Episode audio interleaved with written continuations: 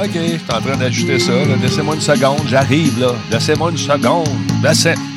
Oh! Merci de m'avertir. Trop d'affaires. Trop d'affaires. Ah, perfection. On aime ça. C'est beau. On aime ça. Et voilà, c'est réglé. Salut à Desmond. Salut à Brain Power. On va parler de COVID encore une fois.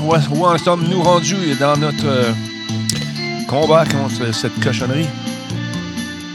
C'est ce que nous allons découvrir dans quelques instants. What's up, oui. Salutations à Michel Leclerc. Sweet, bonsoir. Bonsoir, oui. Koukla, Brain Power, salut, Desmond. Qui est là en passant? Geekette, of course. Oui, WGD Geekette. Ah, il peut pas être là, il se passe là. Bon, pas de problème. Salut Seb Carrier, comment ça va? On attend le premier ministre et sa gang. Ils sont en train de faire leur rentrée. Ils s'en viennent d'un pas assuré. Non, ça, c'est euh, les autres. Ah, OK, c'est les traducteurs qui s'en viennent. Place. Salut, Hypermax 30, euh, en forme. Salut, Lonely Lord. Phil bonsoir, bon midi. Bon, comment ça va? T'es-tu en forme? Tu viens dormir, mon fil? Es-tu au travail en ce moment? J'imagine que oui. Hey, bonjour, Spartateur. Comment ça va? Bon Sparky Boy? Yes, sir. Comme tu peux essayer. Essaye donc encore. J'ai désactivé ça. Hier, tu m'as convaincu de désactiver. Fait que c'est fait, mon compte. C'est grâce à toi. Merci d'allumer non seulement mes lumières, mais ma réflexion par rapport à ces lumières. marche plus. Je l'ai brisé. Par contre, moi, je peux dire OK, Google, orange. Non, va me donner une OK, Google, changer l'éclairage en orange. Fait que bien ça. OK, Google. Hey, ça marche plus. J'ai plus de courant sur mon Google. OK, Google. Elle est morte. J'ai plus de jus. Je l'ai tué. Je l'ai tué. j'ai tué mon Google. Non, mais sérieusement, j'ai plus de courant là-dessus. J'ai peut-être fait sauter une fusible tantôt en m'amusant avec mes affaires. Google is dead. Ton Google, es-tu parti? Oui. OK, Google. Qui est Denis Talbot? Marche plus, pantoute. Il est mort. Dead. He's dead, Jin. But don't worry. We can rebuild him. Ah, les, batteries, ouais, c'est ça, change tes batteries. Euh, T'as activé mon sel. Bon, Rick Ocean, si tu veux, je te dis, j'ai le contrôle partout parce que je fais partie du Deep State. Je vais mettre de l'écho, mais j'ai pas été assez vite. Je contrôle tout. Je vois tout ce que vous faites. C'est l'enfer. M. Legault fait son arrivée lentement mais sûrement, mesdames, messieurs. Allons-y, voir ça en direct. Et euh, est-ce que je suis bien placé? Oui, je suis bien placé. On va se monter le COVID un peu. J'ai le COVID un peu bas. Hein? Tu veux, je te dise. Alors, les gens s'approchent. Alors, moi, que je fasse. Euh, on va monter ça un petit peu. Parce que je l'ajuste le soir pour pouvoir jouer avec les boys et les girls.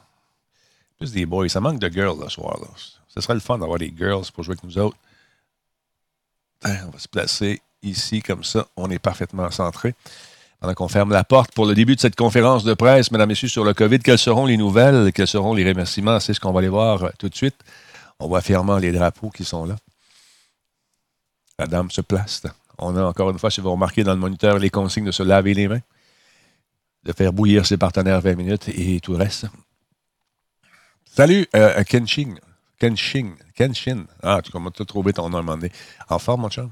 Yes, sir. Tu as bien aimé jouer avec nous hier. C'était le fun. Bon, les caméramans se placent. Et voici l'arrivée, mesdames, messieurs, euh, de M. Arruda, suivi du premier ministre et de la dame. Alors, on monte le volume. Phil, t'as beau venir si tu veux, il n'y a pas de problème, mon chum. On monte le volume pendant que les présentations se font. Mesdames, messieurs, je vous présente le premier ministre, le doc. est aujourd'hui accompagné de la ministre de la Santé et des Services sociaux, Mme Danielle Mécan, et du directeur national de santé publique, Dr. Horacio Arruda. Alors, Monsieur le Premier ministre, à vous la parole. D'abord, bonjour euh, tout le monde, bonjour aux journalistes, bonjour aux gens qui nous écoutent. Avant de vous parler du bilan de la journée, euh, je veux vous parler euh, des personnes âgées. On le dit depuis le début. il me parle à moi, les personnes âgées sont pas plus à risque que les autres d'avoir le virus, mais elles sont beaucoup plus à risque que les autres d'avoir des graves conséquences si elles ont le virus. D'ailleurs, quand on regarde les décès qu'on a à Québec, au Québec à ce jour, 89% des décès sont des personnes de 70 ans et plus. Donc, on le voit là, euh, il faut vraiment, on le dit depuis le début, apporter une attention euh, particulière, autant euh, les personnes âgées qui sont dans des résidences de personnes âgées que les personnes âgées qui sont seules à la maison. Donc, c'est important de garder ces distances, mais c'est important aussi de se tenir au courant puis de ne pas hésiter quand il y a des problèmes. Puis euh, oui, euh, il y a des transferts qui se font euh, des CHSLD aux hôpitaux, puis aussi des maisons quand il y a des difficultés vers les hôpitaux. Donc,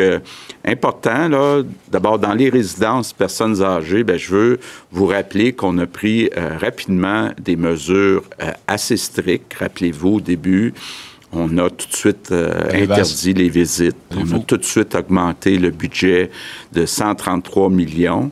Et euh, on est en train actuellement, parce qu'il y a une moins euh, grande un moins grand nombre de personnes que prévu dans les hôpitaux, de prendre une partie du personnel, les infirmières, puis les médecins, les envoyer dans les CHSLD, puis les résidents. D'ailleurs, Tantôt, je vais passer la parole à Daniel qui va euh, vous en dire un petit peu plus sur les chiffres, combien de personnes et puis qu'est-ce que c'est le plan. Ce qui est important aussi, on a commencé, on va l'avoir le monde.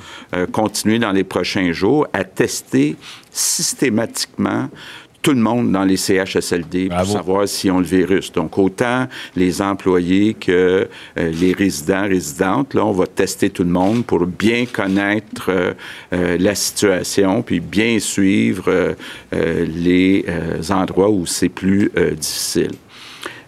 Donc, Daniel va vous parler tantôt des résidences pour personnes âgées, mais je veux quand même revenir sur les consignes pour les personnes âgées qui sont à la maison. C'est important. Euh, bon, idéalement, euh, pas de contact, donc on leur demande de ne pas sortir. On demande aussi à celles et ceux qui vont leur porter de la nourriture de se tenir à deux mètres, euh, de ne pas en profiter pendant qu'ils sont à la maison pour avoir une jasette. Là. Vous ferez ça au téléphone après. Donc, très, très important de garder cette distance la dernière affaire qu'on veut, c'est que des personnes de plus de 70 ans attrapent le virus. Donc, il faut toujours euh, se garder ça euh, en tête. Puis c'est vrai aussi pour Pâques. Donc, euh, moi, le premier, je suis habitué toutes les années, c'est comme la fête des mères, Pâques, j'allais chez ma mère. Mais là, je n'irai pas chez ma mère. L'appeler, par contre, dimanche, mais je n'irai pas chez ma mère.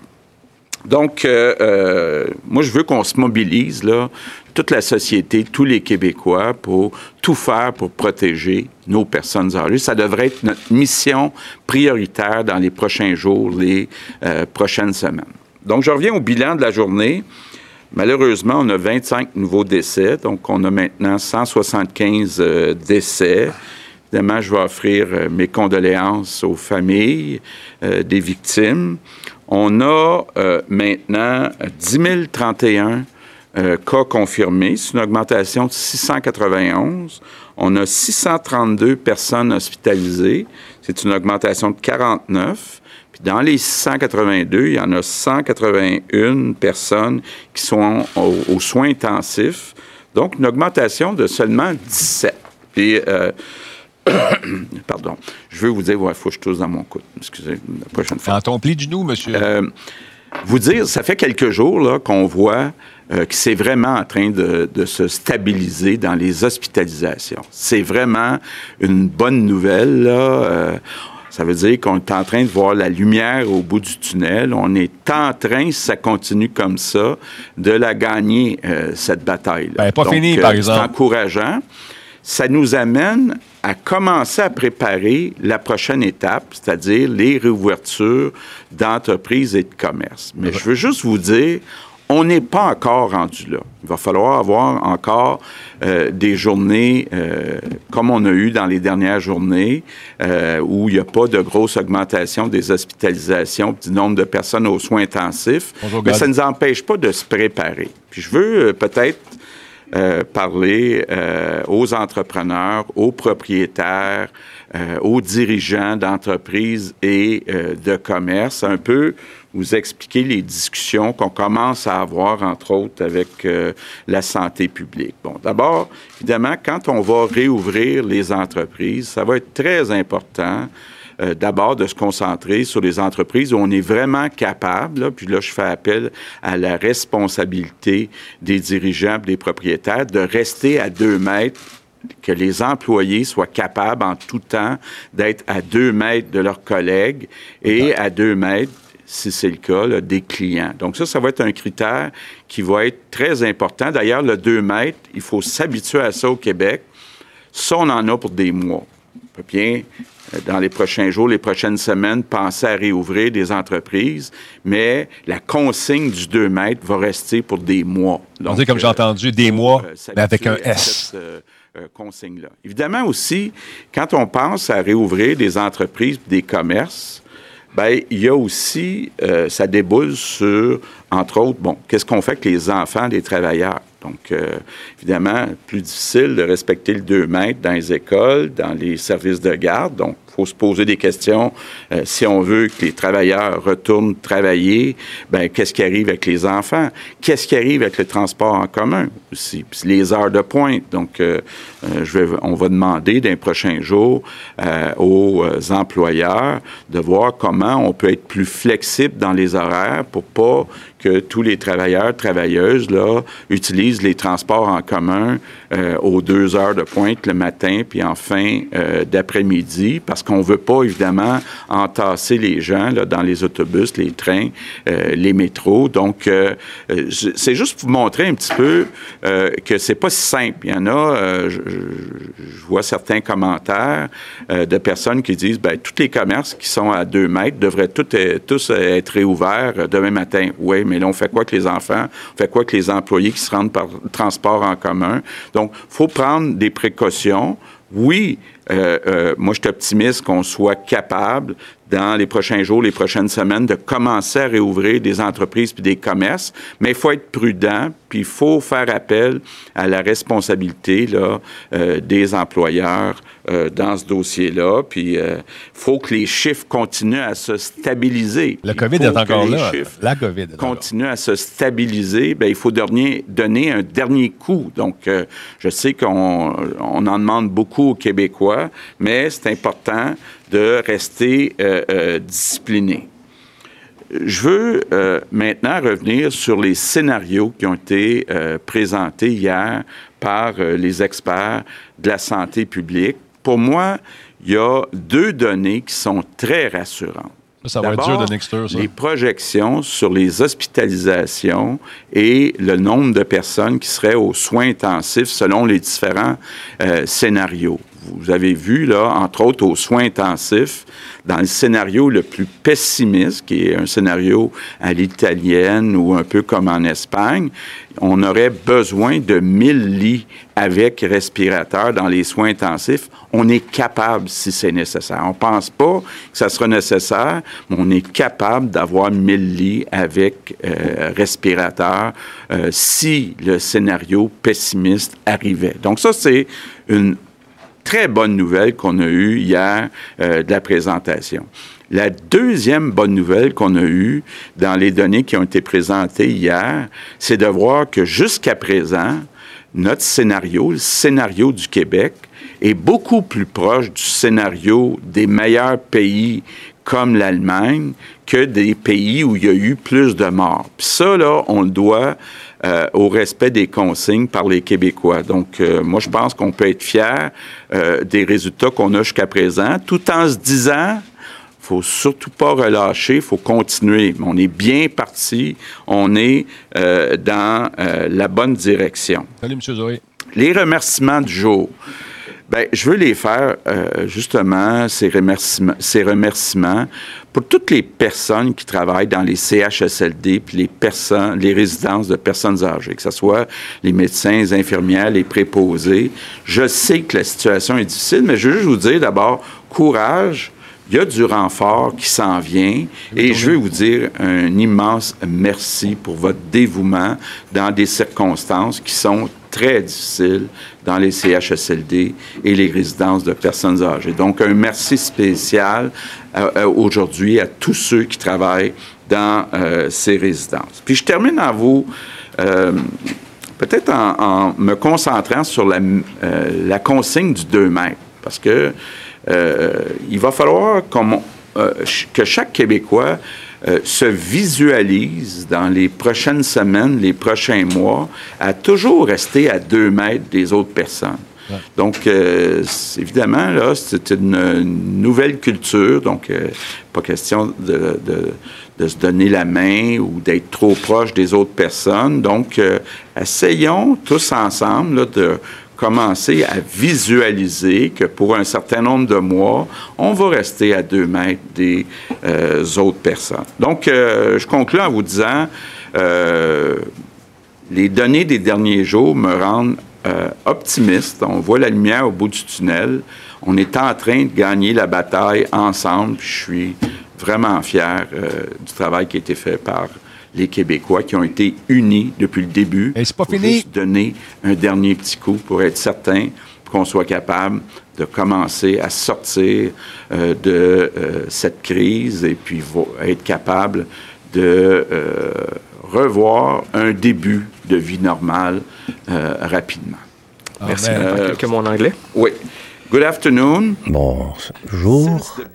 Depuis le début de la crise, nous savons que les plus vulnérables entre nous sont les aînés. Nous concentrons nos efforts sur les résidences pour aînés.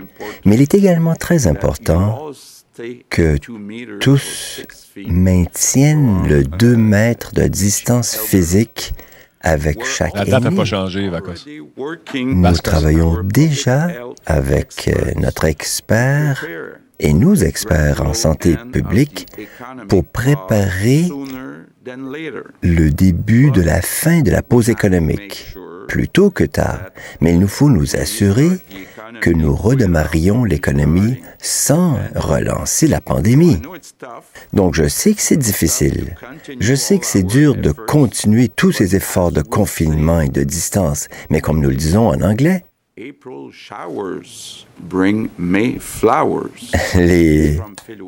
les averses d'avril amènent les fleurs de mai. Donc merci à tout un chacun. Daniel qui va vous parler du plan pour euh, les résidences de personnes âgées. Merci.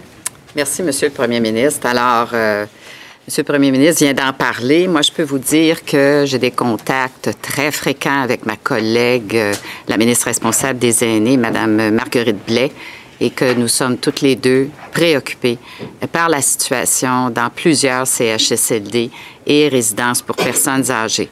Alors, on le dit depuis le début, là, notre mission prioritaire, c'est de protéger l'ensemble de la population, mais particulièrement nos personnes aînées, et il n'y a rien qui va être épargné. Alors, je vous rappelle, comme l'a fait le premier ministre, que même, euh, on a posé beaucoup de gestes concrets au cours des dernières semaines, par exemple, 133 millions hein, pour soutenir les milieux de vie dans le secteur privé. Ça, ça va servir, ça sert maintenant à ajouter du personnel, à bonifier aussi des mesures de sécurité et de protection pour nos personnes aînées. On distribue également le matériel de protection à la grandeur des CHSLD, des résidences personnes âgées, et on dépiste de façon prioritaire et de façon systématique dans les milieux de vie des personnes âgées et vulnérables. On le dit, actuellement, nos centres hospitaliers, ils prennent en charge moins de personnes infectées que ce qu'on avait prévu, et ça, c'est une bonne nouvelle, hein, parce que la, grande majorité des personnes n'ont pas besoin d'être hospitalisées. Alors, c'est une bonne nouvelle et ça démontre, comme on le dit depuis euh, quelque temps, que nos efforts comme population ont porté fruit. On en est très, très reconnaissant. Alors, on vit une situation euh, qui est meilleure à cause des efforts de notre population. Mais ça nous donne aussi une certaine marge de manœuvre. Et c'est pour ça que cette situation-là m'a amené à contacter plusieurs partenaires. J'ai d'abord, comme je l'ai dit en début de semaine, parlé aux présidents directeurs généraux de tous les établissements du Québec.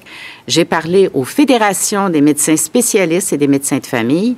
J'ai aussi parlé à la Fédération euh, interprofessionnelle du Québec, hein, les infirmières, les inhalothérapeutes, et pour qu'on utilise les ressources en milieu hospitalier, qu'on les déplace vers les CHSLD et les autres milieux de vie. Alors ça, c'est en cours. Je ne vois pas le sondage, On parle de 450 médecins qui vont être mis à contribution immédiatement. Il va y avoir également des infirmières et des infirmiers, la présidente de la FIC me le confirmait, des préposés aux bénéficiaires qui vont venir en renfort et aussi des gestionnaires. Alors, on a lancé un appel par l'initiative Je contribue, vous vous en souvenez, et on a convaincu 500 infirmières de se réinscrire au, au tableau de l'Ordre des infirmières et infirmiers du Québec. Alors, c'est une opération qui est de redéploiement massif, qui est actuellement en marche, et ça, ça va nous permettre d'avoir des équipes, et ça, c'est fondamental dans la situation actuelle, des équipes dédiées par établissement, pour que les gens se promènent entre établissements, et par unité. Ça aussi, c'est fondamental que ce soit les mêmes personnes qui interviennent auprès de nos personnes aînées, par unité, par établissement, par zone froide, par zone chaude aussi. Alors, c'est pour ça qu'il faut ajouter du personnel pour nous donner la possibilité d'avoir ces équipes dédiées, ce qui va faire toute la différence, ce qui est en train de se mettre en place, qui est déjà fait même euh, dans certains CHSLD, notamment ceux qui sont en éclosion. Alors, on va effectivement aussi faire des dépistages systématiques des aînés et du personnel en CHSLD et dans les autres milieux de vie. Ça également, c'est une mesure très importante. On veut que nos milieux soient sécuritaires pour les résidents et pour le personnel. je vais terminer en vous disant un mot sur les familles. Les familles de ces personnes, on ne les oublie pas, on ne vous oublie pas. On sait que vous êtes inquiets, on veut vous rassurer, mais on veut aussi s'assurer que vous soyez informés de façon soutenue de la santé de vos proches. Alors, ça, c'est un, un mot d'ordre qu'on a donné à tous nos CHSLD, nos milieux de vie, d'appeler de tenir les familles au courant de ce qui se passe au niveau de la santé de leurs proches. Alors moi, ce que je veux vous dire en terminant, c'est qu'on veut protéger, protéger nos aînés et on veut protéger ceux qui ont construit notre Québec. C'est une valeur fondamentale pour nous et nous allons tout faire pour protéger nos aînés. Merci. Merci. Alors, il nous reste une vingtaine de minutes pour euh, la période des questions en français, donc en limitant, dans la mesure du possible, la durée de vos interventions. Nous allons débuter avec Hugo Lavallée de Radio-Canada. Oui, bonjour. Euh, concernant la situation spécifique du CHSLD Sainte-Dorothée à Laval, on a entendu des allégations assez troublantes émerger au cours des dernières heures.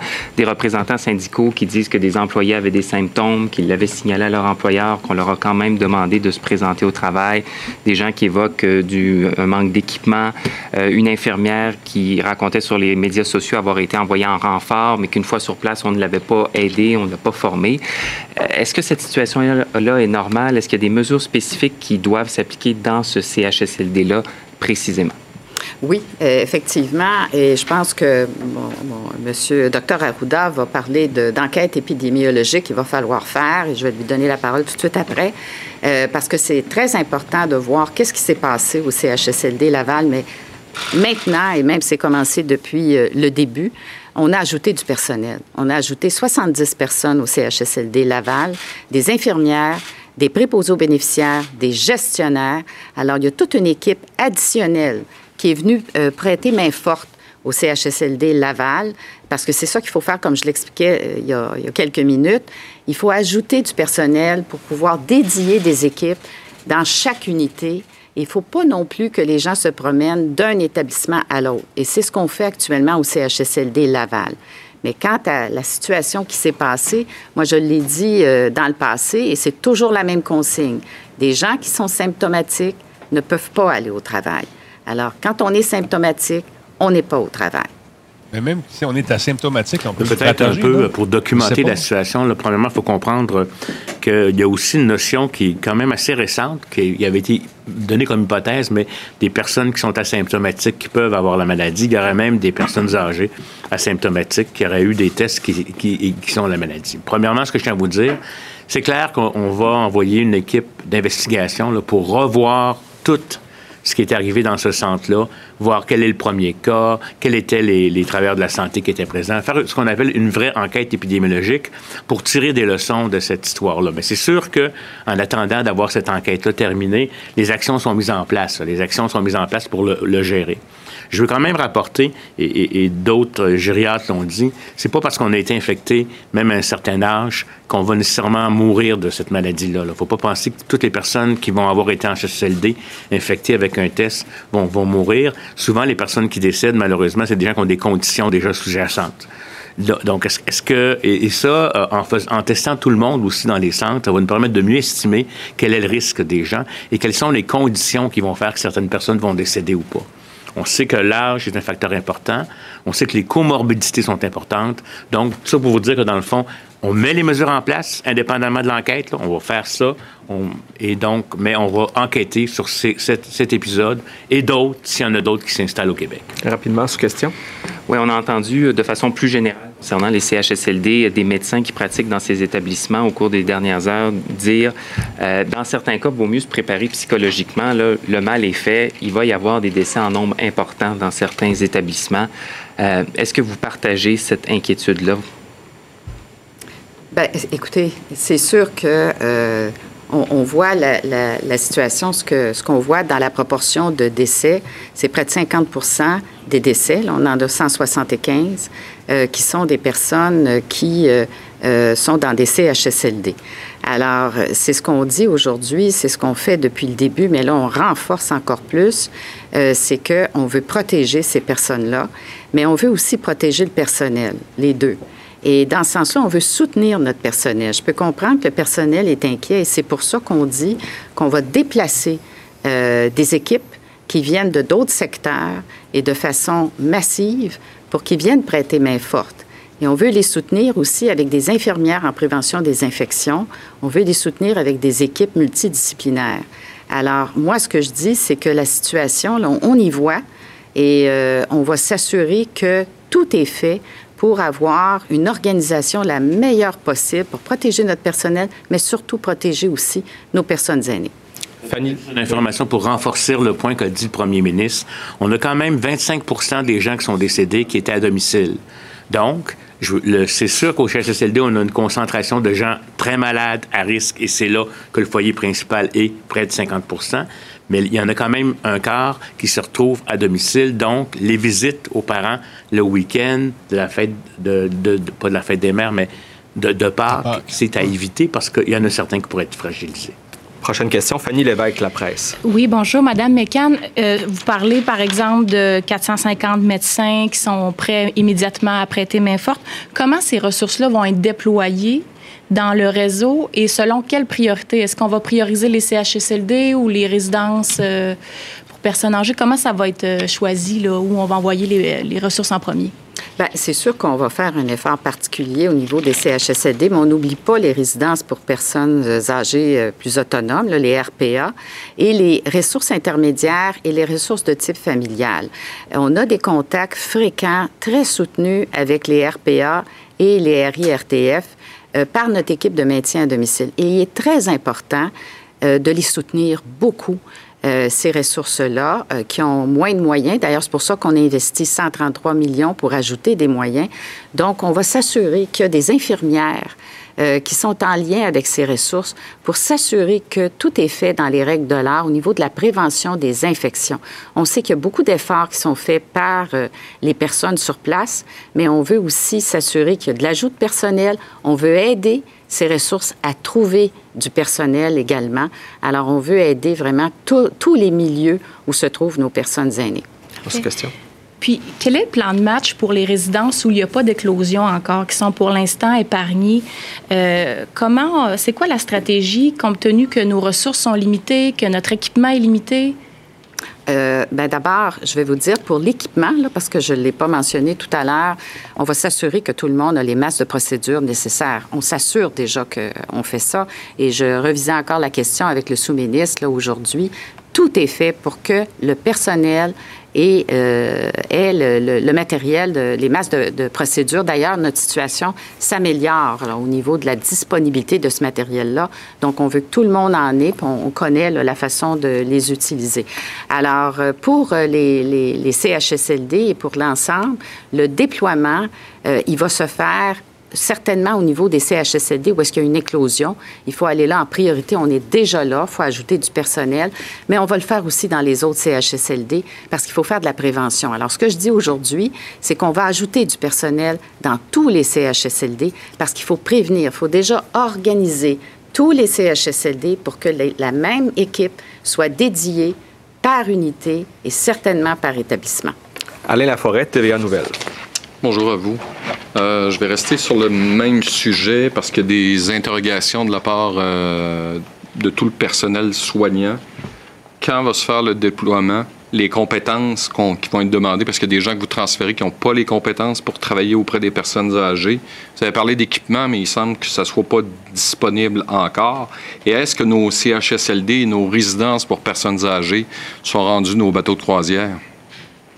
Euh, c'est notre mission prioritaire, euh, les CHSLD puis les résidences euh, pour personnes âgées.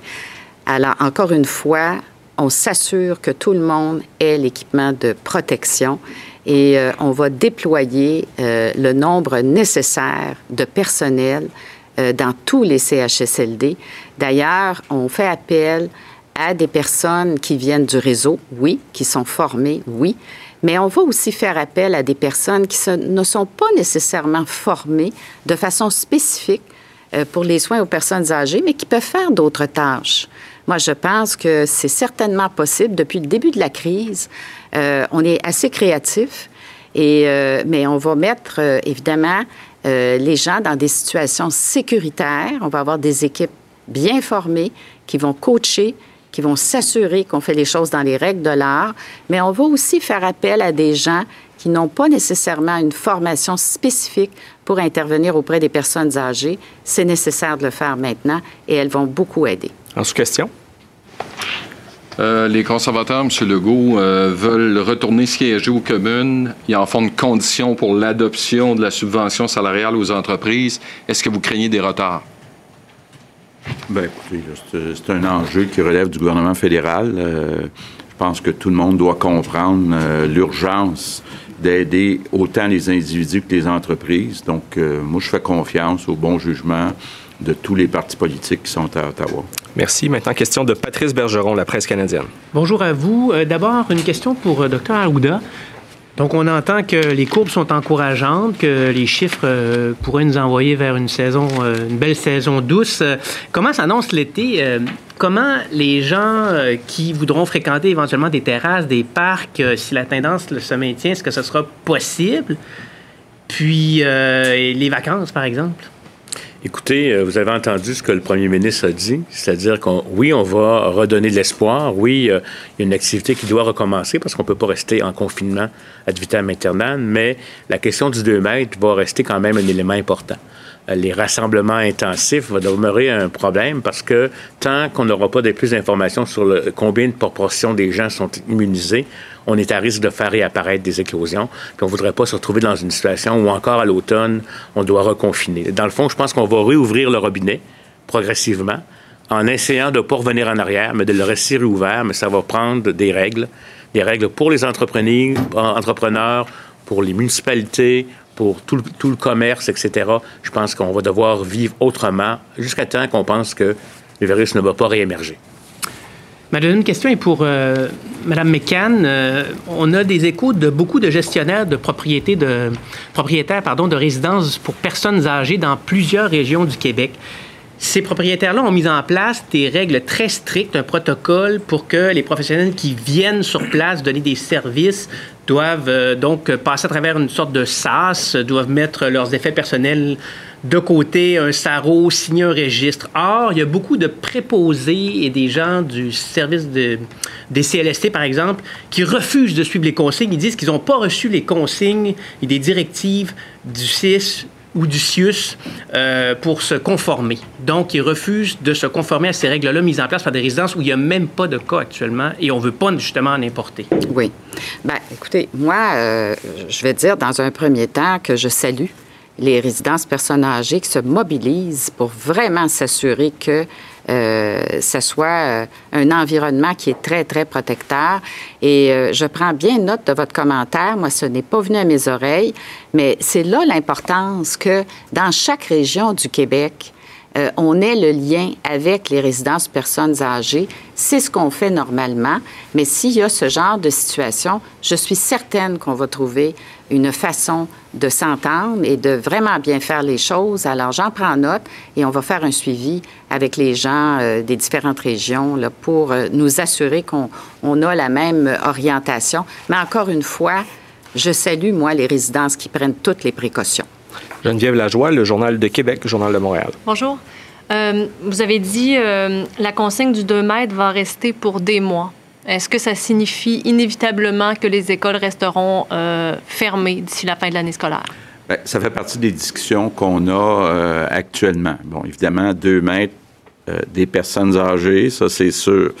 Idéalement, 2 mètres de toutes les personnes. Donc, euh, ça suppose de se poser des questions autant pour euh, les garderies que, que les écoles.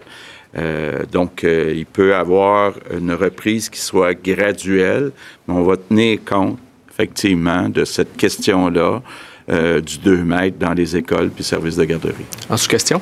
il, y a des, il y a des gens qui se faisaient construire des maisons, qui devaient emménager dans des maisons neuves et qui se retrouvent à la rue sans toit. Est-ce que euh, la construction résidentielle, dans certains cas, pourrait devenir un service essentiel et pourrait recommencer avant le 4 mai pour permettre, pour, éviter que des gens se retrouvent à la rue? Oui, moi je pense que dans euh, les prochains jours ou les prochaines semaines, euh, ça va être possible de redémarrer la construction résidentielle. Ça va être possible aussi pour plusieurs entreprises de combler le retard qui euh, s'est accumulé là, sur la construction de certaines euh, maisons au cours des dernières semaines. Donc, euh, moi, je suis optimiste pour le secteur de la construction. Évidemment, j'ai besoin du hockey du docteur Arruda, mais je suis très confiant. Louis Lacroix, Cogeco Nouvelles. Bonjour, Monsieur le Premier ministre, Mme McCann, Monsieur, Monsieur Arruda. Ma question est pour le, docteur Arruda. que s'est-il passé à l'île verte pour que vous envoyiez une lettre assez sévère à la mairesse Madame Newberry? Euh, d'abord, vous euh, imposez le confinement total de, l'île verte. Et euh, vous dites dans vos considérants, nos discussions antérieures et l'assurance que vous nous aviez donnée que les résidents de, votre municipalité se conformeraient à notre ordonnance, les évidences que nous avons recueillies selon lesquelles notre ordonnance n'est pas respectée. Qu'est-ce qui s'est passé là-bas?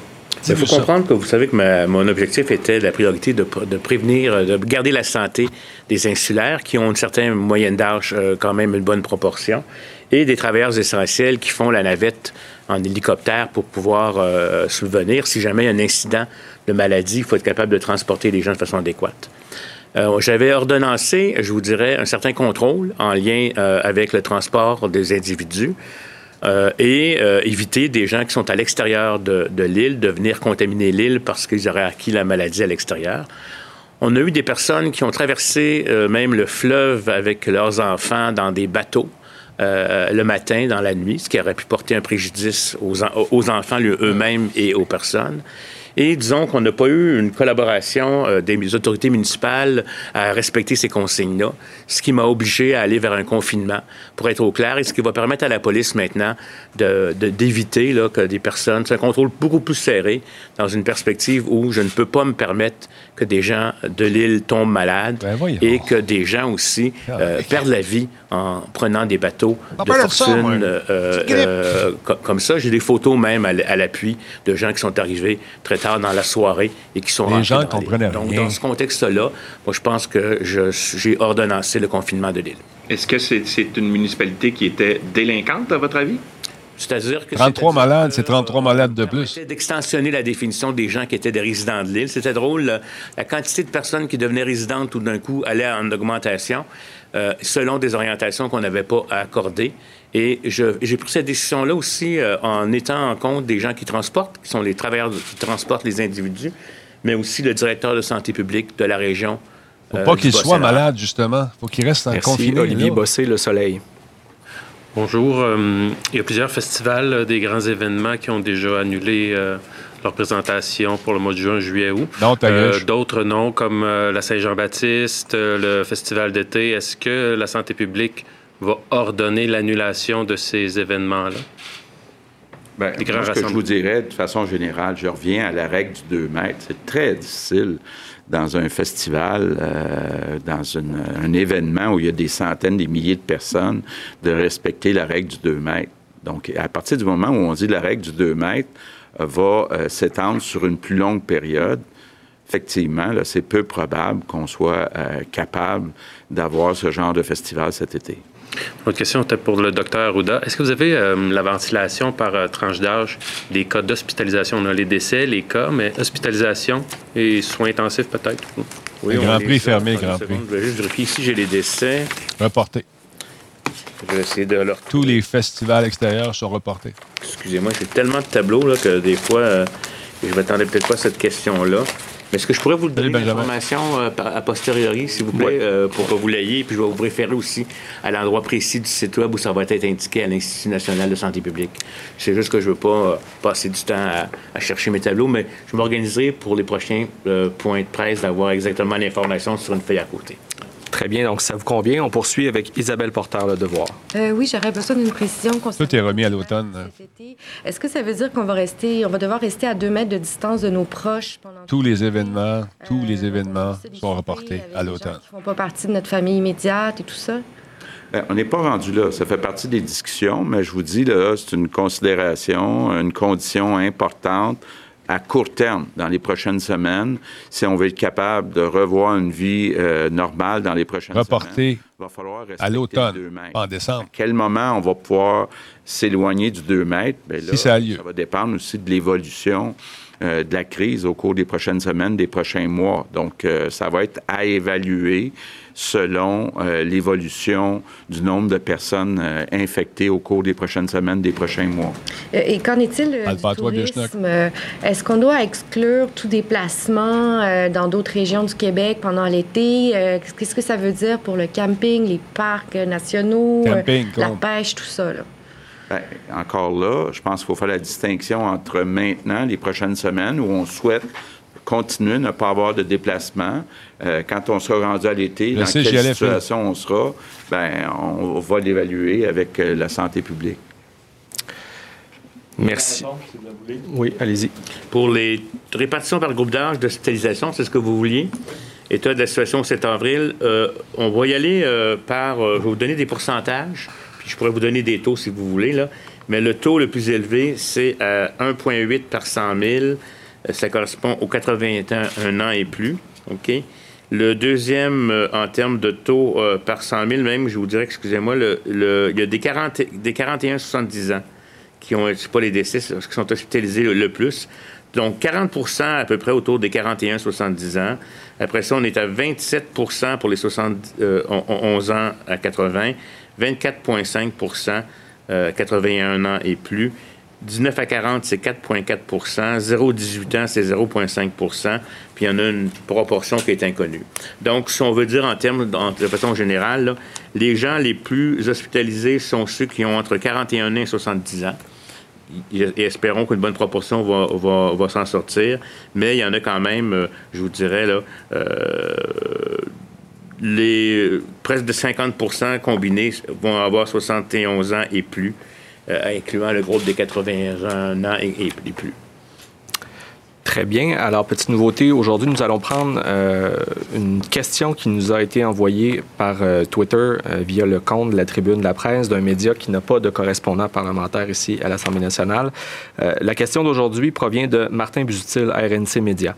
Dans le cadre de mesures exceptionnelles, est-ce que vous envisagez de permettre aux municipalités de donner un congé ou un crédit de taxe pour les entreprises fermées pendant la période euh, de confinement? Ces municipalités seront-elles autorisées à produire des budgets déficitaires à la fin de l'année? Bon, on n'est pas rendu là euh, pour l'instant. Évidemment, il y aura une réflexion à avoir avec euh, toutes les municipalités, une fois qu'on va être plus avancé ou en tout cas plus proche de la fin euh, de la crise, euh, quelle partie sera compensée par le gouvernement du Québec, quelle partie ne sera pas compensée? Bon, évidemment, ça aura un impact euh, direct sur les comptes de taxes. Donc, on n'a pas encore la réponse à cette question, malheureusement. Merci. Alors, c'est ce qui complète pour nos questions en français. Nous allons donc passer en anglais. We'll switch in English with Katsune, CBC News. Um, good afternoon. Bon après-midi, j'ai plusieurs questions pour des questions sur les aînés. Ah, je l'avais faite, il pas Les soins de longue durée, Sainte-Dorothée. Que fait le gouvernement pour régler les problèmes, surtout avec le cas de Sainte-Dorothée, pour s'assurer que nous n'ayons pas de pénurie de personnel? Réponse. Nous déployons du personnel qui est dans d'autres secteurs du système de santé, car nous sommes en bonne posture dans les hôpitaux, grâce à Dieu, puisque la population nous a prêté main forte en écoutant les consignes sanitaires.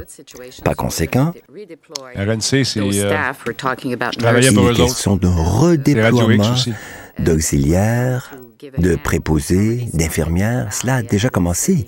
il y a 70 personnes qui sont arrivées en renfort. Donc, nous allons le faire dans tous les centres de longue durée. Et donc, non seulement là où il y a des éclosions, où il y a le plus de cas, mais partout dans tous les centres hospitaliers de soins de longue durée. Car il nous faut réorganiser c'est que le même personnel s'occupe d'une seule unité et le personnel doit rester dans une seule institution. Et pour cela, il faut rajouter du personnel. Et nous sommes à même de le faire. Il y aura également des médecins qui vont venir, tout près de 500 médecins, des médecins de famille qui vont nous aider un peu partout au Québec pour offrir plus de soins plus de services dans les centres de longue durée. Donc c'est ainsi que nous proposons de protéger le personnel et protéger les résidents et nous savons que l'équipement de protection doit être en place et on est en train de le faire. Ça a commencé déjà quelque temps et nous avons une liste et nous disons aux directeurs généraux des institutions, car nous avons un plus grand l'eau de masques. Donc, il faut avoir tous les masques nécessaires. Et nous allons tester chacun, tous les aînés, tout le personnel, pour s'assurer que nous sachions exactement qui a la COVID et qui ne l'a pas, car nous organisons les services de longue durée entre zones froides et zones chaudes. Donc pour les gens qui ont la COVID et ceux qui ne l'ont pas. Donc il nous faut avoir le dépistage. Donc nous voulons protéger chacun et chacune. Et c'est notre toute grande priorité depuis le début.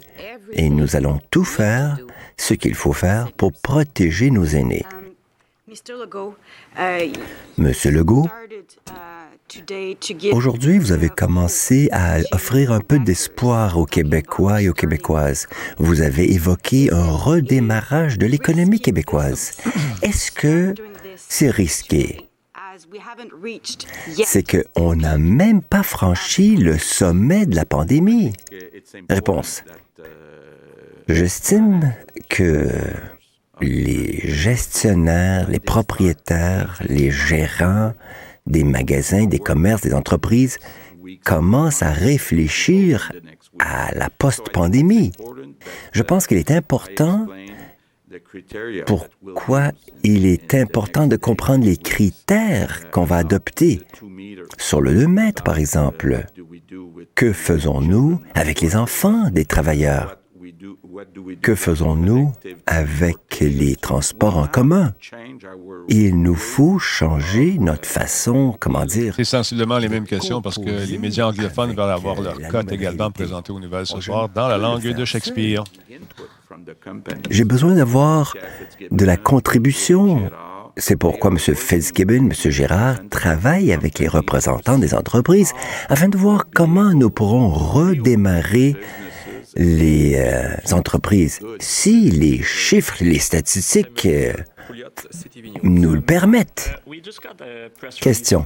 On vient d'obtenir une conférence, une communiqué de presse du CIUS de l'Est et on nous dit que le contrôle des infections ont décidé de ne pas faire de dépistage. Il parle français. pour un suivi serré des symptômes. Um, how is, this, is this a good idea and does does it not go against what you, you, just said in, oh. about Vous avez dit sur le dépistage systématique du personnel comme des résidents? Réponse. Peut-être le docteur Arruda pourra se prononcer. C'est quelque chose qu'on est en train de mettre en œuvre au moment où on se parle. Donc, il nous faut parler avec euh, le CIUS que vous mentionnez. Question. On vient d'apprendre que le gouvernement québécois va acheter 200 000 trousses de bioscience à Ottawa. Comment est-ce que le coût de ces trousses euh, se compare à d'autres trousses? Et pourquoi cette méthode, euh, comment cela va être l'avantage des Québécois? Réponse, c'est un outil merveilleux. On va les obtenir dans quelques semaines et vous obtenez le résultat en 30 minutes. Ce sont des trousses de dépistage que vous pouvez amener sur les lieux, dans les euh, résidences pour aînés, en milieu hospitalier, et vous faites passer un test aux patients, au personnel. Les avantages sont vraiment formidables. On espère les recevoir le plus rapidement possible. Question par courriel. de Montréal Gazette. Pour Mme McCann, pourriez-vous nous donner un exemple, Mme McCann, de ce qui se fait pour ralentir la propagation de la COVID dans des centres d'aînés au-delà de rajouter des effectifs médicaux? Que faites-vous concrètement pour protéger nos aînés, nos résidents? Euh, On les embarque.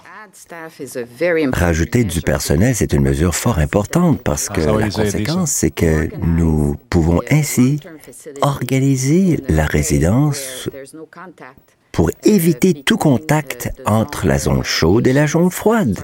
Ça, c'est difficile à comprendre. Ils veulent rien savoir, ils veulent rester, ils sont habitués, ils ont leurs habitudes. On va manger à telle heure, on se rencontre, on va jaser là.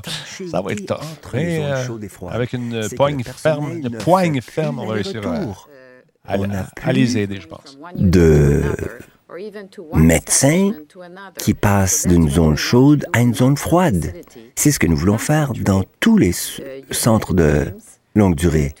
Donc, nous voulons avoir des équipes qui sont dédiées à une seule zone.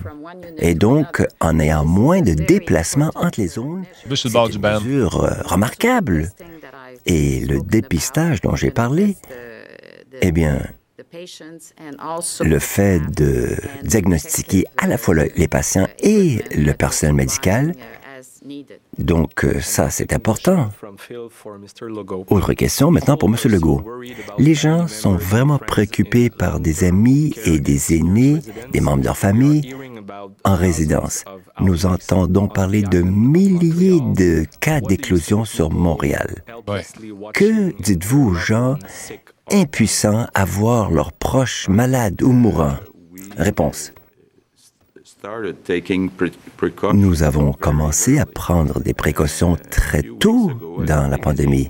Il y a quelques semaines, au tout début, nous avons arrêté les visites.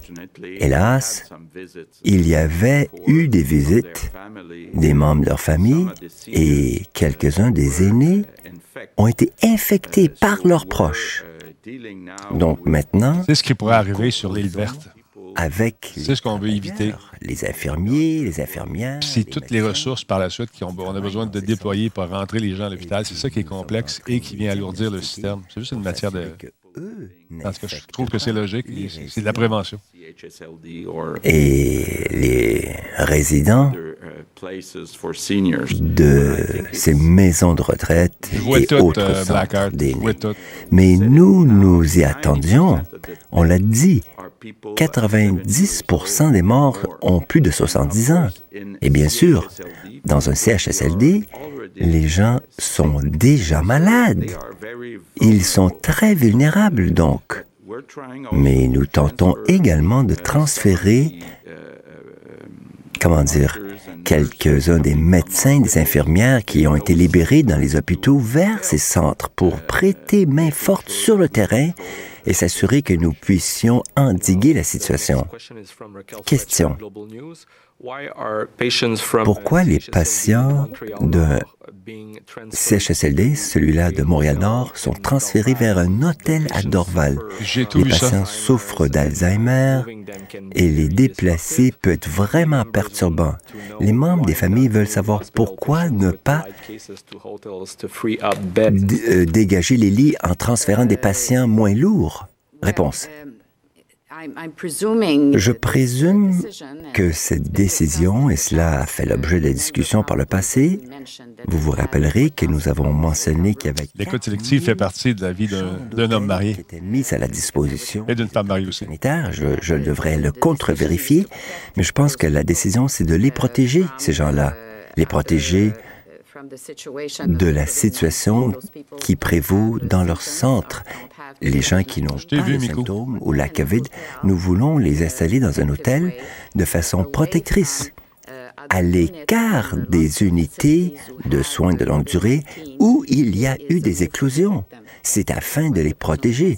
Barbara, j'ai eu des bonnes questions, sérieusement. Euh, on répète beaucoup, malheureusement mais euh, il y a eu des bonnes questions, puis ils font le job. Mme McCann, pouvez-vous commenter sur euh, la décision de M. Truchon? Il devait mourir en juin. Il vivait sans visite de famille et il a eu peur de la COVID-19. Réponse. Je vais peut-être commencer. Je vais dire qu'avant tout, euh, il a eu beaucoup de courage. Il a aidé tous les Québécois, toutes les Québécoises à prendre des décisions difficiles. Bien sûr, nous continuons d'étudier quels cas euh, s'ouvrent à l'application en respectant bien sûr la volonté de l'individu, mais également avec certains paramètres pour encadrer, pour éviter les exagérations, par exemple, ou pas de cas spéciaux. Madame McCann? Moi, je dirais dans la foulée des paroles du premier ministre. Ah, c'est une opinion Barbara, tu as le droit. Moi, je suis pas d'accord avec toi là-dessus. Je trouve qu'il se débrouille très bien malgré tout. Madame Gladu également, je pense à elle. Les deux ont joué un rôle très important dans l'aide médicale à mourir, sa disponibilité et Nous continuons de travailler. Quand les politiciens ont la langue de bois, euh, souvent, on se pose la même question différemment, pour essayer d'avoir des réponses différentes aussi. Mais c'est des vieux routiers, ils savent comment réagir. Mais quand même, c'est un travail ingrat. J'ose espérer que son décès a été euh, marqué par une grande sérénité. Je le salue, de tout cœur. Est-ce que c'est possible de répéter en français pour nos collègues? Oui, bien écoutez, je veux saluer euh, M. Truchon, les efforts qu'il a fait, les efforts courageux euh, qu'il a fait pour sensibiliser la population québécoise à l'aide médicale à mourir. Euh, je pense qu'on doit le remercier pour son travail. J'offre mes condoléances à tous ses proches, toute sa famille. Puis je pense que la réflexion doit se Parce qu'il est décédé? On doit effectivement permettre euh, à certaines personnes qui souhaitent avoir l'aide médicale à mourir de pouvoir l'avoir, mais il faut s'assurer euh, qu'il y ait un vrai consentement, qu'il n'y ait pas de méthode aussi euh, possible pour alléger les souffrances. Donc, on va continuer ces débats importants euh, dans notre société. C'est des débats euh, délicats, mais moi, je veux remercier euh, M. Truchon pour son courage, puis les efforts qu'il a fait pour faire cheminer la société québécoise dans ce débat. Madame Mécan, en français? Oui, ben, écoutez, je, joins, je me joins au premier ministre pour évidemment offrir mes sympathies à la famille de M. Truchon euh, saluer M. Truchon aussi et euh, Mme Gladu, euh, qui ont été tellement importants dans toute la question de l'aide médicale à mourir et qui, donnent la qui, qui peuvent donner la possibilité à des personnes d'obtenir, qui le souhaitent, évidemment, l'aide médicale à mourir. Et comme le premier ministre le dit, nous continuons notre travail et ce que je souhaite, évidemment, c'est que tout s'est passé de la façon la plus sereine possible pour M. Truchon, que je salue. Alors voilà, c'est ce qui conclut pour ce point de presse. Merci à tous. Merci tout le monde. Euh, encore une fois. Euh, bon, moi, moi j'étais un petit peu inquiet. On a des mesures restrictives en ce moment. Les gens ont de la misère à les suivre. Et d'ouvrir ça, demander encore une fois de, aux gens de garder ce 2 mètres de distance et de garder euh, une certaine, un certain protocole, surtout avec le beau temps. puis avec les têtes dures qu'on a dans la société, j'ai l'impression que ça va, encore une fois, provoquer peut-être un, mouvement de propagation encore. Je, c'est peut-être moi qui est pessimiste, mais si on jette un coup d'œil sur tout ce qui s'est passé jusqu'à présent, malgré les faits qu'on ait des bons chiffres, tout ça, j'ai juste peur que des têtes folles, encore une fois, qui s'imaginent, parce qu'on lève le pied un peu sur les mesures restrictives, que c'est le party, on sort, on let's go. J'ai peur qu'on l'échappe. J'ai peur qu'on l'échappe un peu. Je ne sais pas ce que vous en pensez, mais euh, je ne sais pas. Le virus ne disparaîtra pas autant parce que. Bon, l'Internet est revenu sur mon truc? Je pense que oui, en tout cas.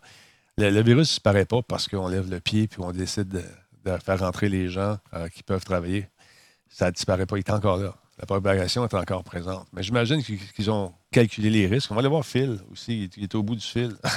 Phil est au bout du fil. Je m'épate moi-même. Oui, allô? T'es-tu là? Allô? Qu'est-ce que toi, là, en tant que. On ne me l'a jamais fait, celle-là. Non, ben, je le sais. C'est le premier. Merci beaucoup. C'est incroyable. Et même, je vais me faire, à moi-même, je vais me faire un. Et voilà, merci beaucoup. Hey, euh, en passant, c'est Versa qui, me copie. Ça fait 40 ans que je fais de la TV. C'est Versa qui me copie. Arrête de dire que je copie Versa. C'est Versa qui me copie. T'es-tu clair? C'est-tu clair? J'ai plus d'entendre ça. Moi, j'ai pas dit que tu copiais Versa. Non, c'est pas toi, c'est le monde. Là. Versa, ça doit sortir. Ah, ben c'est lui qui devrait sortir de mon corps. Non, c'est pas ça, ça paraît mal aussi. Mais euh, sérieusement, euh, qu'est-ce que tu penses de ça, toi? Est-ce qu'on devrait laisser, laisser les gens, faire confiance aux gens, selon ce que tu vois quotidiennement?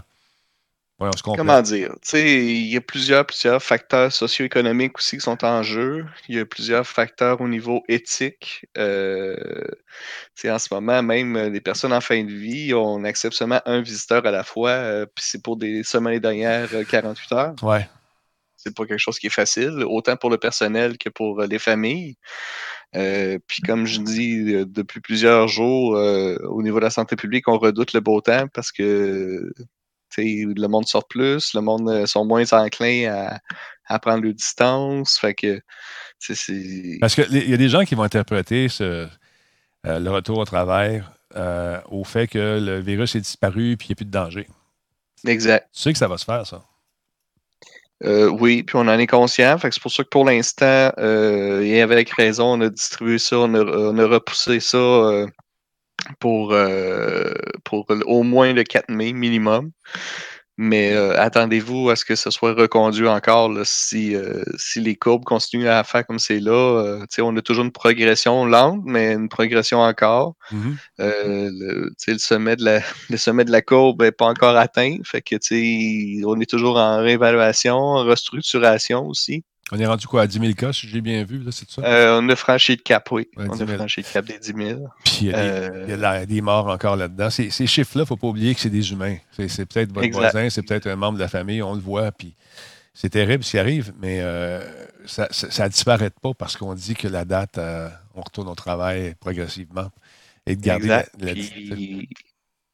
si je peux ajouter, Denis, euh, euh, en ce moment, selon les normes qu'on a présentement, il y aurait environ entre 15 et 20% de, porteurs sains, de porteurs, de porteurs asymptomatiques. Fait que, tu n'as aucun symptôme, tu continues à faire tes choses comme d'habitude, mais malgré ça, tu contamines du monde pareil. C'est ça qui est plat, mais tu n'en es pas conscient. On a parlé un petit peu tantôt, Jokebox. Effectivement, tous les événements sur l'île de Montréal sont annulés jusqu'au 2 juillet des événements qui étaient très, très, très importants économiquement pour euh, la ville, pour les commerçants, pour tout le monde. Ça a été annulé. Puis c'est pas pour le fun.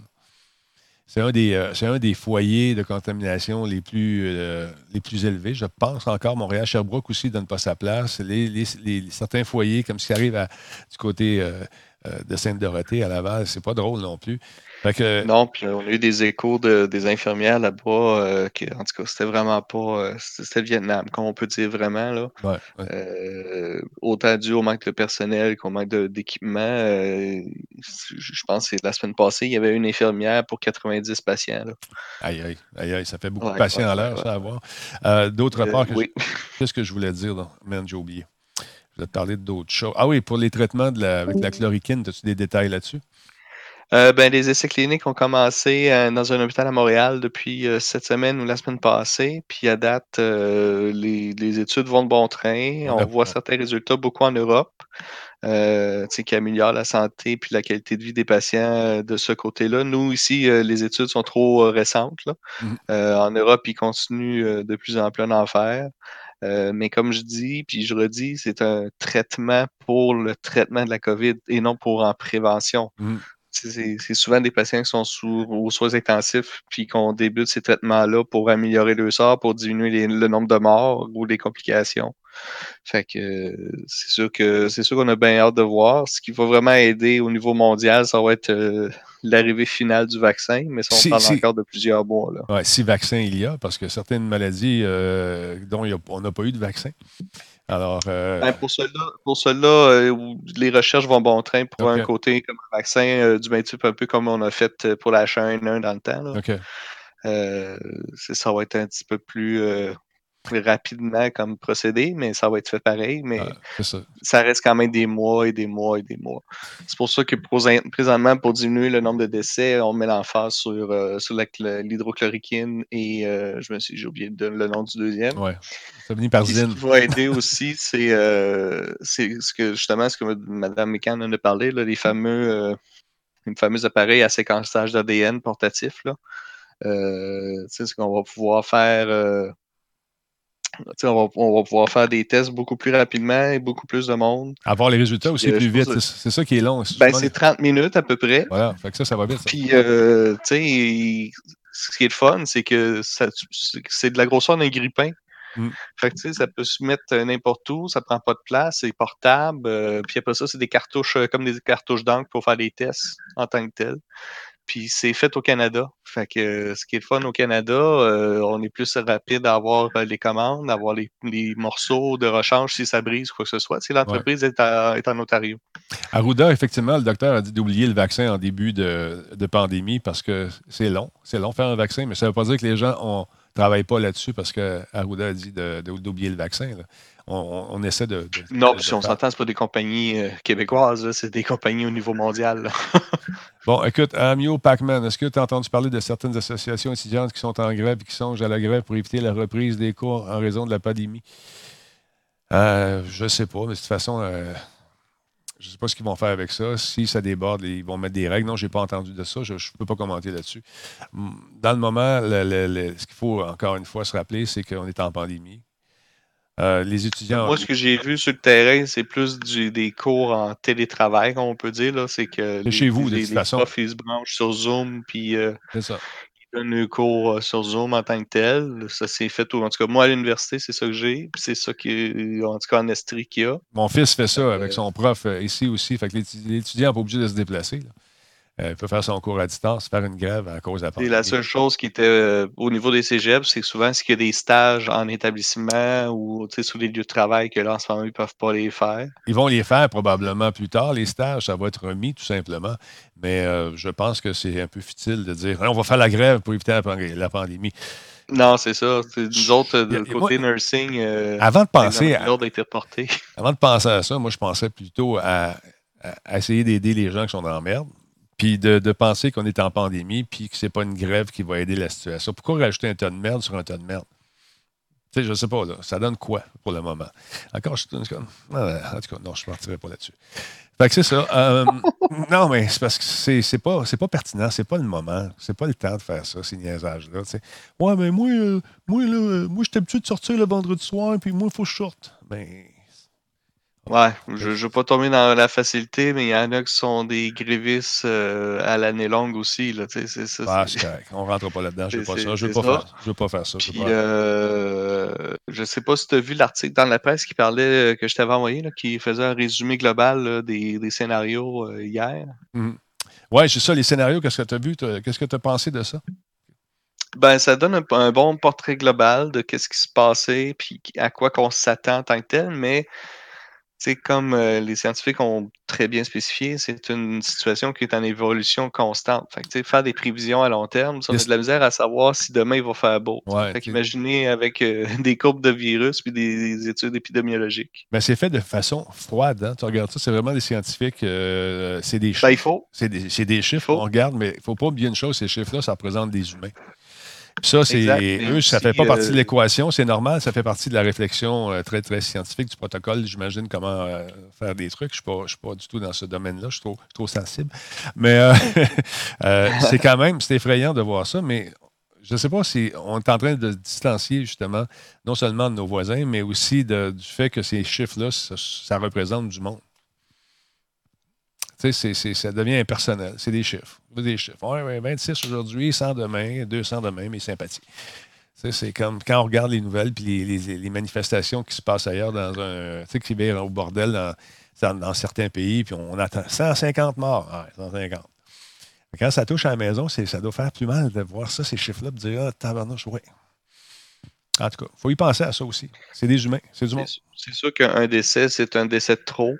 Euh, malheureusement, euh, quand on fait les analyses de ça, on n'a pas le choix de garder la tête froide et de, de, de suivre la lignée puis de, mm. de continuer à, à, faire des analyses là-dessus parce que c'est ça qui va faire en sorte euh, qu'on le rétablissement ou qu'on doit resserrer certaines mesures.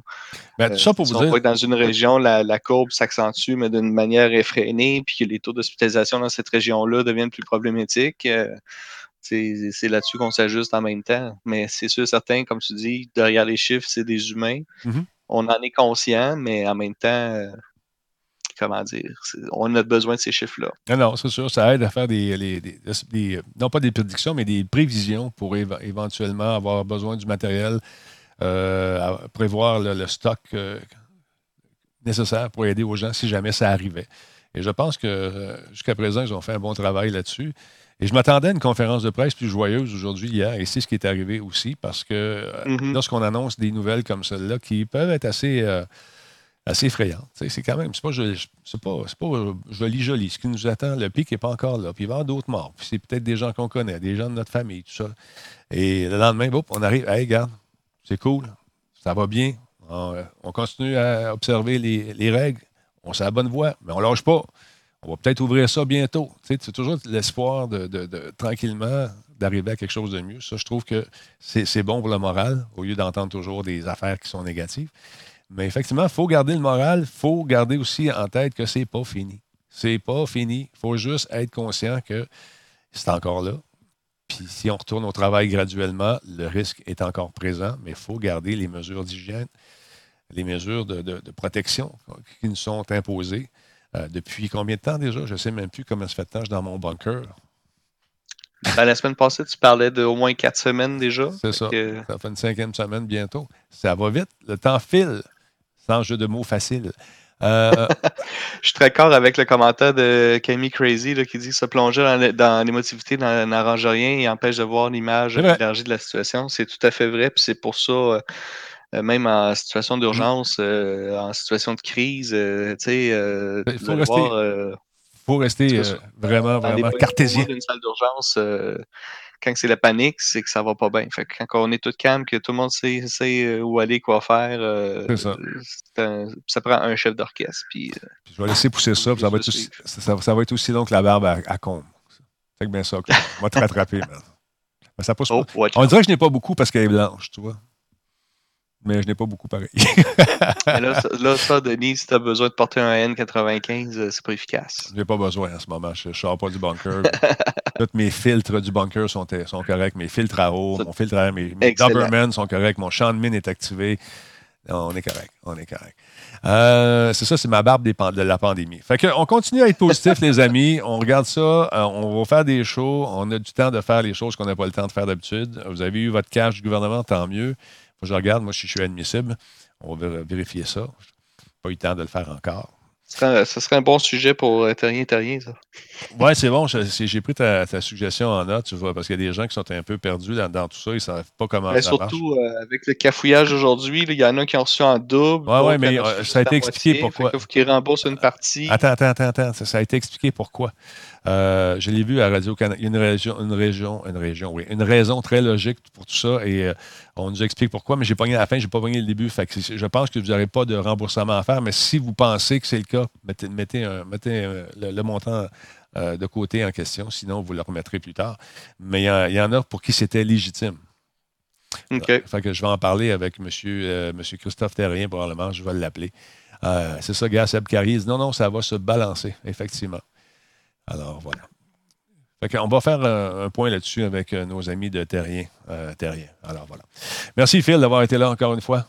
Mais ça fait plaisir. Euh, donc, continuez comme ça dans le chat. regardez Radio Talbot constamment avec le divertissement que Denis nous donne. on ne peut pas demander mieux. T'es bien fin, merci. Puis, encore une fois, sois prudent. Oh, on va avoir un cadeau, une bombe. El Coco fait des cadeaux à la communauté. À Arloc, Arloc Ibou, à Dr. Renault, à Néphilim pardon, et Alex CND. Vous avez un nouvel ami euh, qui s'appelle El Coco. Merci El Coco, c'est super apprécié. Euh, merci ah énormément. vous avez un nouvel ami. Exactement. Pause et on va bien. c'est même que j'ai continué à être, euh, être sub. Mon, premier abonnement, ça avait été un sub gift de Ben Shows Live. Puis depuis ce temps-là, ben. Ben, écoute, je suis bien content que. Merci, Ben. Merci à toi aussi, mon chum. Attention à toi. Et puis, on va finir cela aujourd'hui parce que je suis encore une fois, Jean-Pierre, sur le temps de jeu de TQ. All right. Allô? Es-tu là? Oui, bye bye, oui, oui. Salut. OK, salut. Attention à toi. bye. C'était Phil, mesdames et messieurs, qui nous parle de façon assez régulière sur Radio Talbot pour connaître un peu l'évolution des affaires, puis avoir des petits insights souvent sur ce qui arrive euh, dans son coin. Alors voilà. Passez une belle journée, tout le monde. encore une fois, gardez le sourire. Allez prendre une marche, gardez vos deux mains, lavez-vous les mains, faites bouillir vos partenaires 20 minutes. Et puis, euh, tout devrait rentrer dans l'ordre prochainement. Tranquillement, pas vite. Si on garde les consignes, si on continue à faire ce qu'on nous dit, je pense qu'on va sortir de ce marasme bientôt en espérant un vaccin ou quelque chose du genre. Euh, pour nous donner un coup de main pour euh, justement reprendre un rythme de vie normal. Salut tout le monde, bonne journée. On se, revoit ce soir, on se en compter de 20 h avec, euh, entre autres, Jardin Chenard qui va être là pour nous parler. Lui, il a eu le, la Corona. On va s'en reparler tantôt. Salut!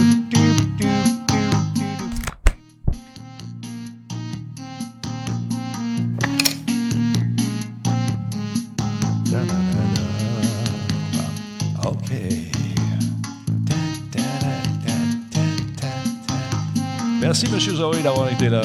Merci à Loupi, merci à Vieux à Seb Carrier, à BS Prod, à Tigri, à Disturbic, à Agui Katiushi. Ah, tu dis Kiken? Ben, oh yeah. Oui, j'ai dit Kiken. Elle m'appelle plus, là. Elle m'appelle plus pas en tout. Elle veut plus rien savoir de moi. Euh, avant ça, elle m'envoyait des textos. Euh, avant ça, ça frôlait presque de harcèlement, mais euh, là, elle me parle plus. Qu'est-ce que tu as fait? Qu'est-ce que tu as fait? Ah, ben, dis-moi-les. Sais-tu passé quelque chose? Je lui ai déclaré mon amour. Ah, tu as fait peur? La connais pas. Tu as fait trop peur. Ouais, tu m'avais dit d'y aller mollo. Ouais, mais t'es pas allé mollo au pantoute. T'as pas ça? ça, ça, ça tu l'as vu, l'as-tu vu au moins? Ben, j'ai vu une photo. Bon. Euh, trop vite, hein? Parce que, ouais. Je pense que t'es trop vite. Merci Jordan Chenard de m'envoyer tes sujets. Merci également à King Cobra Québec qui est avec nous et à Shim, Schlim, Shum, je sais jamais comment dire à lui. Miko Richard, merci. Salut Combe. T'es ban. Non, non, Combe, ça marche plus les lumières. Grâce à vous autres, je les ai enlevées. C'est fini. Merci Combe de me faire réaliser que je me trompais de faire confiance aux gens. Combe, Miko Richard, j'ai réalisé des choses grâce à vous. Merci, merci, merci.